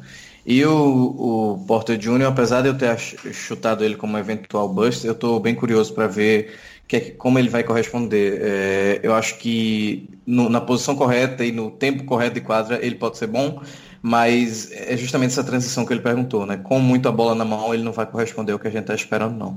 Ele tá com as costas zoadas também, né, João? Então, mas você acha mesmo que isso é o mais importante no momento? Eu estou muito mais preocupado com a cabeça dele, que é muito mais zoada do que as costas, né? De ficar se comparando a Kevin Durant e Giannis antes de entrar na NBA, né? Mas enfim. É, não sei. Lucas, para você, do Ivan, o Ivan Dias, lá da Bahia. Quando vejo Mobamba, só lembro de Tabit. Tô errado? Olha, um abraço pro Ivan, gosto muito do trabalho dele e espero que ele esteja errado, porque o Mobamba é, ser o grande talento dele é entrevistas. É, o Tabit, eu acho que ele não durou muito tempo na NBA para dar entrevista. Então quero ver esse talento do Mobamba aí, que é matar a bola de três e matar nas entrevistas por muito tempo. Saudade do Tabit, hein? Me, me deixou... Ou espera que ele esteja certo, né? Porque aí ele vira um repórter e a gente aproveita o potencial completo do Mobamba. Pô, seria um podcaster de alto nível aí, hein? De repente fazer um crossover aí com o CJ McCollum. Uma mensagem também do Santos Brasil, ele diz o seguinte: também gostaria de mandar um abraço para vocês e elogiar o grandioso trabalho, olha aí, grandioso trabalho que vocês têm feito nessas últimas semanas, principalmente relacionado ao draft. Realmente impressionante. E sempre no mais alto nível, um trabalho nível Devin Booker de basquete, com classe e excelência. O que você achou dessa aí, Lucas? Você comprou esse elogio? É, eu ia te perguntar, porque já, já pagamos a Sabrina para elogiar no Twitter ontem e dizer que estava maratonando, e agora o, o, Ian, que é o grande referência aí do torcedor do Santos do Brasil, olha, estamos bem acompanhados aqui, Guilherme. O e cara... o Guilherme achou que aquela Bitcoin que ele comprou há oito anos não ia render frutos. o Carlos Vitor falou o seguinte: Vocês acham que a conquista desse último título do Luca Doncic fez os times repensarem suas escolhas? Acho que não, Carlos. Não, né, infelizmente. E o Sixers ah. pode conseguir alguma coisa mais lá na frente? Ou até vender uma de suas escolhas para fazer um pacotão pro Kawhi? Carlos, no, no, último podcast a gente falou bastante sobre isso aí. É, então dá uma ouvida lá, não sei se você já chegou a ouvir, a gente falou bastante, inclusive, sobre as possibilidades do Sixers pegar o Kawhi. Para você essa, João, do Rafa. E o Howard? Qual seria a ordem do draft se fosse exclusivo? E o... Nossa, são três pergunas. E o Howard? É, o Howard, pra quem não sabe, tá, é um top foi... 3 de perguntas. É, o Howard foi trocado hoje por, pelo Mosgov e duas escolhas. Como é que foi isso, Lucas? É, o Dwight Howard saiu do Charlotte Hornets, foi trocado para o Brooklyn Nets em troca do Mosgov, né? O o Mitch Kupchak, que era o antigo GM do Lakers, que deu esse contrato aí pro Mosgov, que todo mundo adora rir desse contrato, ele agora é o GM do Hornets. Então a primeira coisa que ele fez foi trocar o Dwight Howard pelo Mosgov. Bateu pegou duas, saudade. que a segunda seja levar o dengue. pegou duas escolhas de segundo round, é, que não ajudam tanto, mas ajudam. De vez em quando podem dar uma ajudadinha sim. né? Não Ah, dá pra Lucas, desprezar. Ajuda quem, pelo amor de Deus? Cara, Draymond Green foi escolha de segundo round. Ah, É, porque então, todo ano tem 30 Diamond Greens no segundo round. mas todo ano tem talento bom no segundo round, João. Então não menospreze. O, o, o Nets, ele só É o Michael conseguido- Jordan, cara, junto com o Kupchak. O Nets ultimamente só tinha é, escolhas de segundo round, não tinha as de primeiro round. Então vai ter agora as de primeiro round e por isso que eles estão é, se desfazendo aí de escolher segundo round. É, uma outra coisa curiosa é que o Ô, ô, você tá Kupchak... falando do Dwight Howard no Não, podcast de hoje? calma, Chega! Não é do Howard. É que o Kupchak, ele era o GM na época que o Howard deu a confusão ao Lakers. Não, não, não. João, pra você essa aqui. Qual seria a ordem do draft se fosse exclusivamente por talento? Top 3. Eu acho que o João já falou, né? É, a já primeira pergunta disso. desse podcast. Pra você então, Lucas, qual o teto que você imagina pro Luca Doncic? Então, cara, o Kupchak, ele pegou o Mosgov Idiota! em troca do Dwight Howard, que tinha tretado com ele lá no Lakers, então é essa parte curiosa aí, é uma troca puramente raivosa que ele fez. Lucas, É, ninguém se importa com o Dwight Howard de 2018. O teto do Doncic foi pra mim essa pergunta? Foi, pra você, porque na última vez que eu respondi essa, pessoa ficou É. pistola. Nas palavras do grande Guilherme, é Turcoglu com Galinari.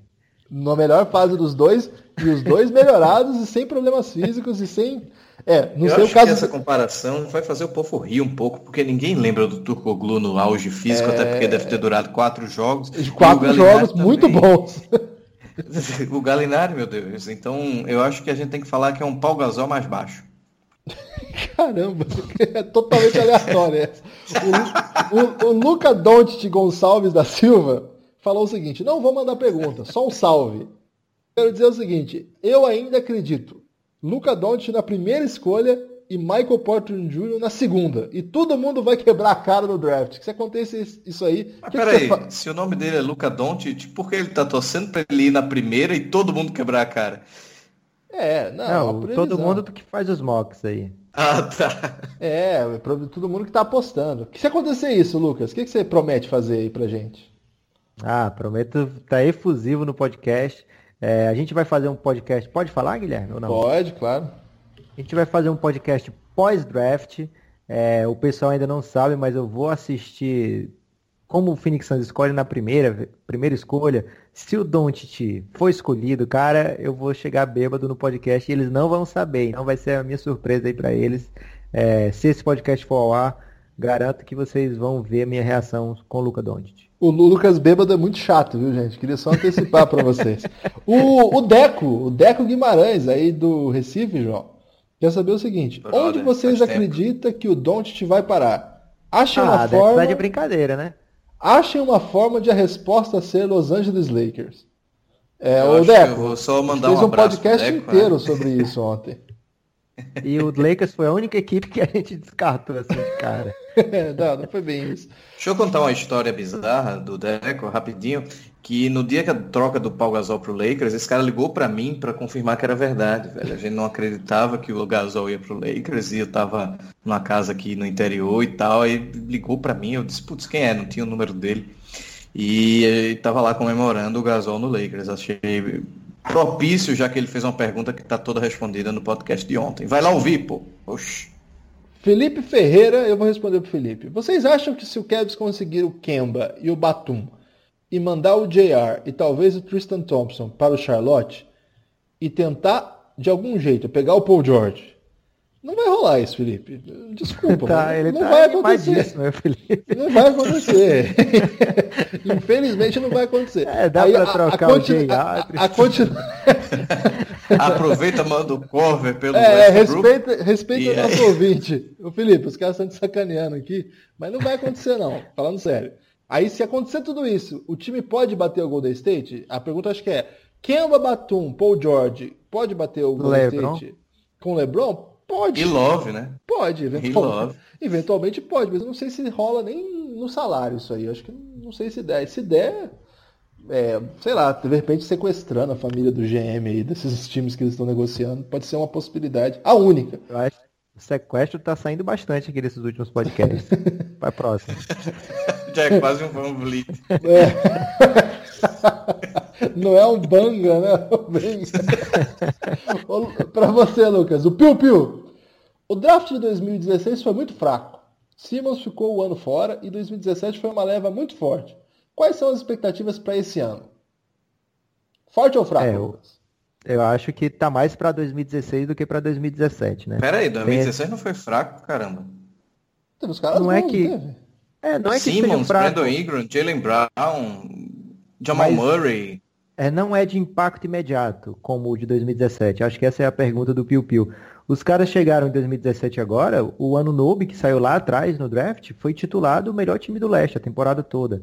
O Donovan Mitchell não só foi o, no- o novato desse draft, né, principal novato do draft, como foi um dos melhores jogadores da NBA logo de cara. O Tatum carregou o Boston no- em séries de playoffs. Então, é, eu, eu entendo a pergunta do Piu Piu aí. É, se, vai, se esse galera que está chegando agora vai chegar nesse nível de botar o pé na porta e dizer, olha, a gente vai jogar de igual para igual com vocês. Eu acho que não. Eu acho que vai ser uma turma que vai chegar um pouco mais devagar, com as exceções de sempre, que sempre pinta um jogador aí que, que, que consegue causar um impacto mais imediato. Mas mesmo assim, eu não vejo uma turma tão forte como 2017 esse ano, não.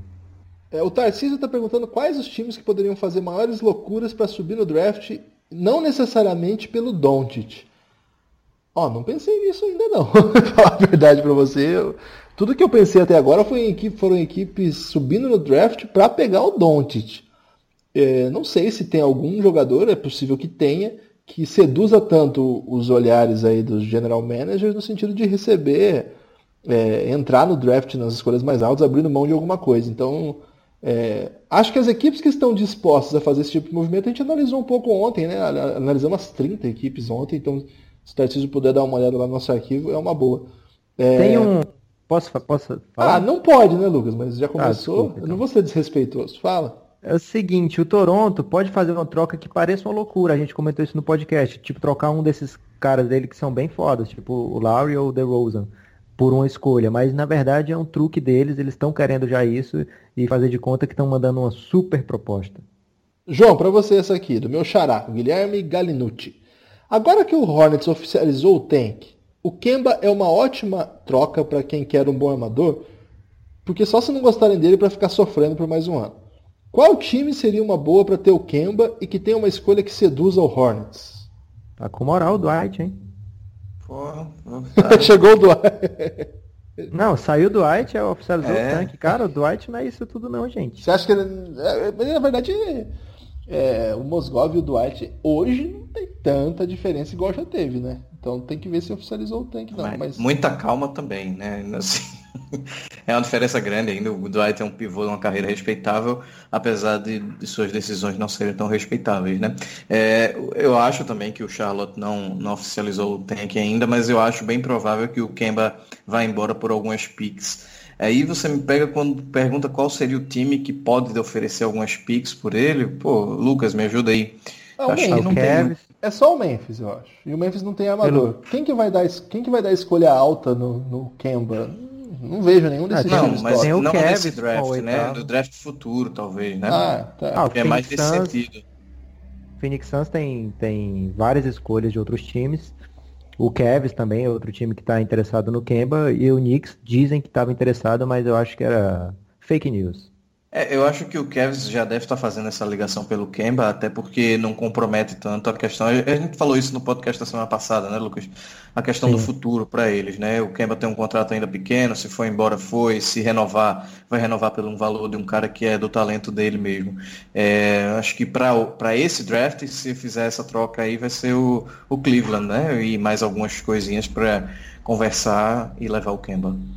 Lucas, o Felipe insiste que você responda essa, ele marcou o seu nome, ele quer que você responda, eu peço que você seja apenas sucinto.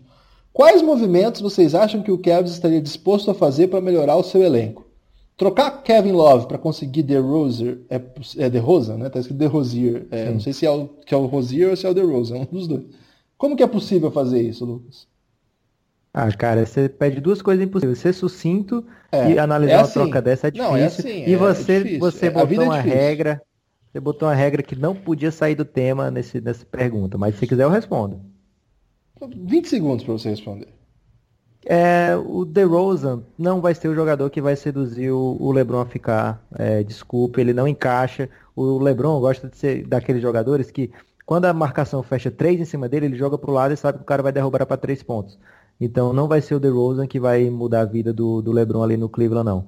É, se conseguir Paul George, se conseguir Kawhi, se conseguir...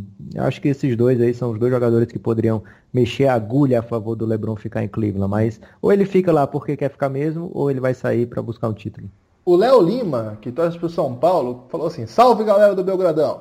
Vocês acham que alguma franquia esteja fora do draft vai subir muito? Por exemplo, é, o Oklahoma City? E se alguma delas pode fazer isso. Ô Léo, a real é o seguinte, todas podem. E a gente não sabe muito bem quem que tem a possibilidade de fazer isso, porque quem quer fazer isso não está alardeando tanto. assim. É, às vezes vaza uma coisa ou outra. O que dá para dizer é que alguns times devem ficar quietos, tipo o Golden State Warriors, tipo o Lakers, que não pode se meter com um contrato grande a essa altura do campeonato. É, o Brooklyn provavelmente não tem muito o que fazer, embora tá meio é, agitado aí. No podcast de ontem a gente especulou bastante sobre isso. Se puder ouvir lá, acho que você vai gostar. Uma pergunta agora para você, João. O Leilson. Qual prospecto não cotado para o top 10 possui potencial para se tornar um bom pontuador logo no seu ano de estreia da liga? Pontuador, João. Pontuador que não está no top 10? Isso. Se tiver alguém, os, os GMs vão gostar de saber essa, né? É, assim, acho que o, tem um irmão lá, os Holiday, né? O Aaron Holiday ele foi um pontuador bom no, em UCLA, talvez seja uma, um potencial legal. E, é, putz, fora o top 10?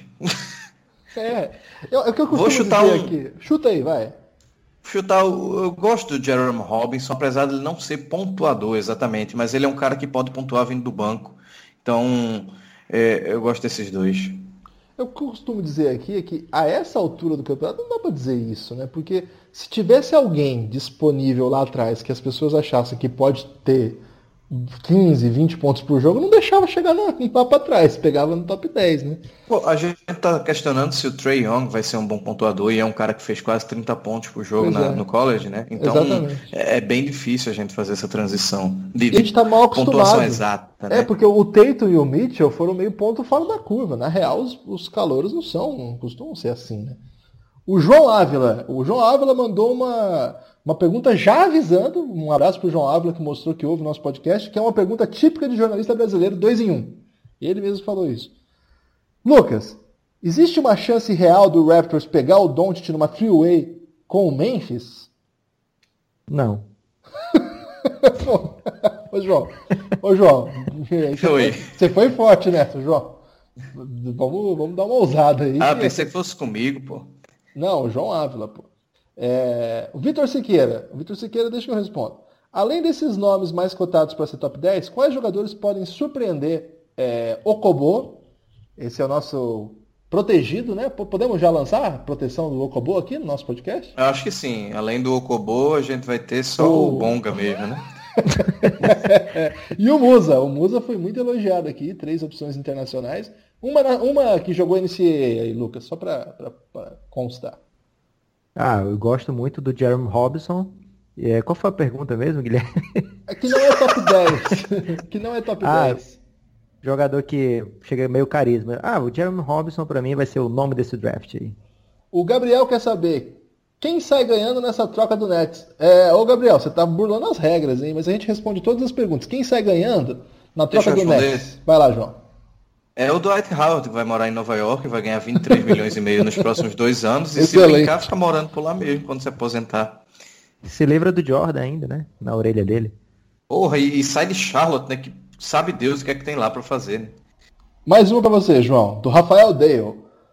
O Zaire Smith é um nome que pode surpreender e subir algumas posições na hora do draft? O Lucas falou de outro nome, né? Eu falei Zaire mesmo. Como é que você fala, Lucas?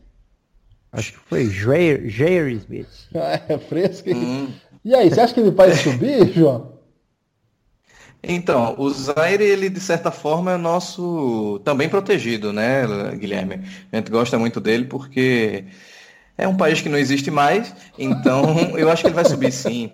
O, o Lucas já falou dele, né? Ele tem um, um atleticismo, lá vem essa palavra horrorosa de novo, muito grande, que é tudo que a NBA gosta hoje em dia. Eu acho ele um pouco a altura pode ser aquela pegadinha, né? Ele não é um armador exatamente e não é tão alto, ele tem menos de dois metros e tal, mas eu acho que ele pode oferecer muita coisa que se alguém se apaixonar ali no momento final e gostar muito da, de um cara feito o André Robinson da vida.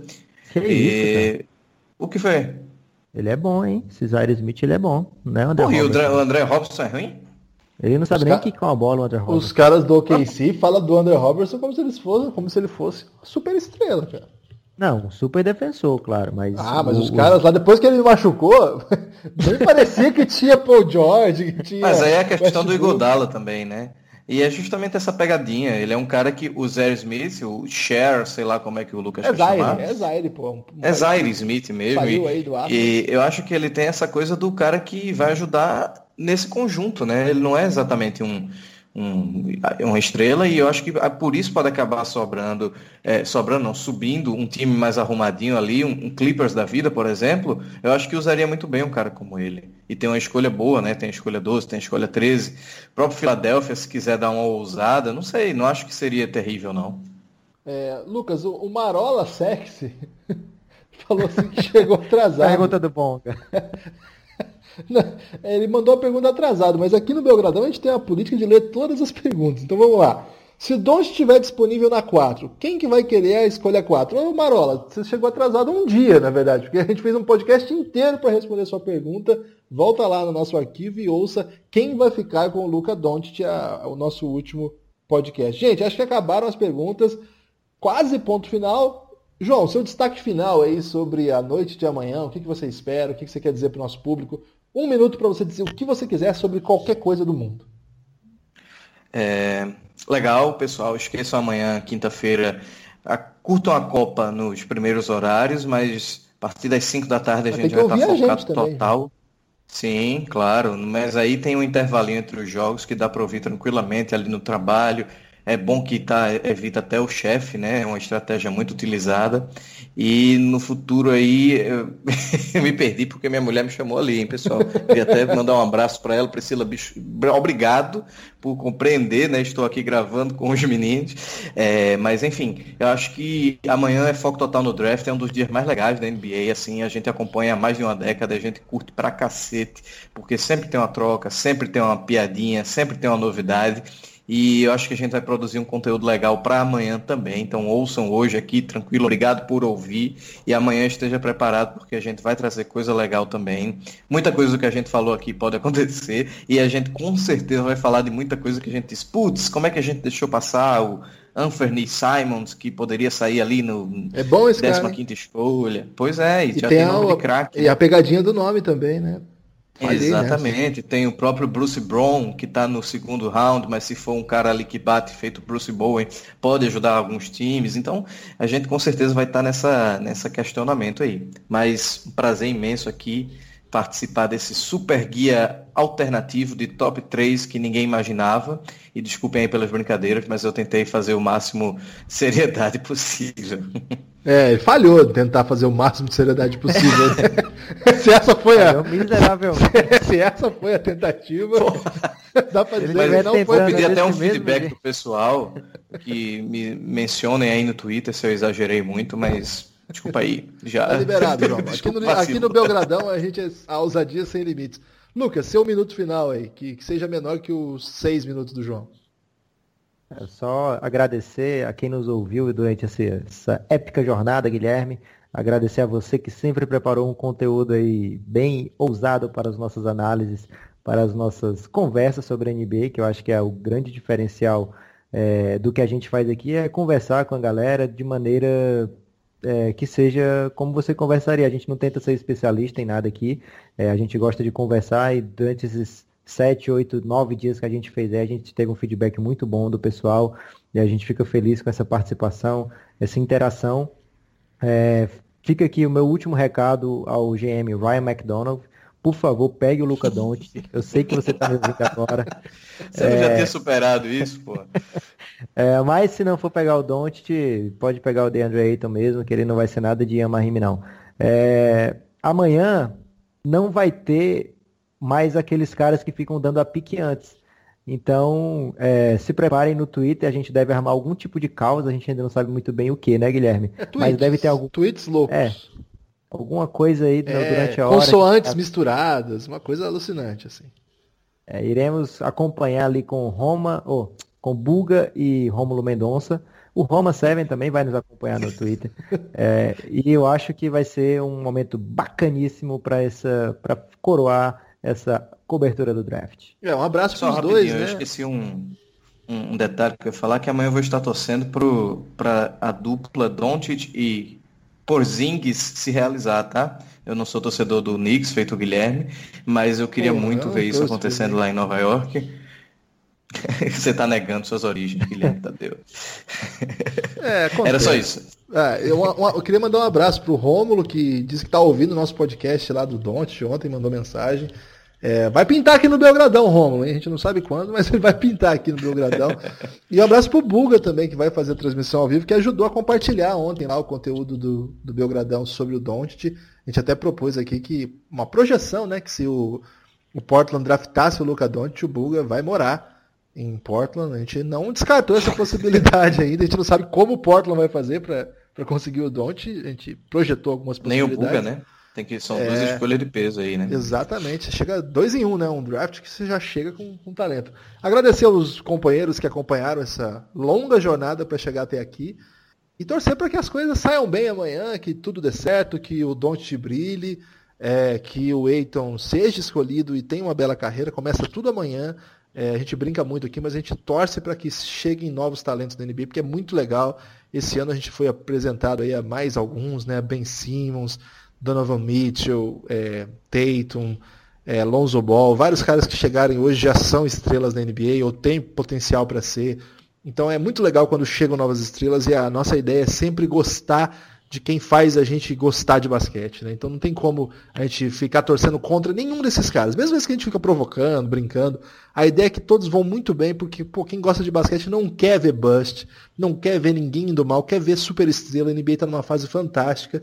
Então nossa torcida é que realmente tudo dê certo, que essas equipes que vão escolher esses caras escolham assim com um projeto, né, com uma carreira a longo prazo, que tenha um espaço para que eles possam brilhar, que não sejam talentos que fiquem lá é, no canto, escanteado, num lugar ruim. Vamos torcer para que tudo dê certo. Eu agradeço todo mundo que ouviu a gente. Mais de uma hora e meia de podcast para fechar essa longa jornada aí de cobertura de pré-draft. De agora em diante é só cobertura de pós-draft. Forte abraço!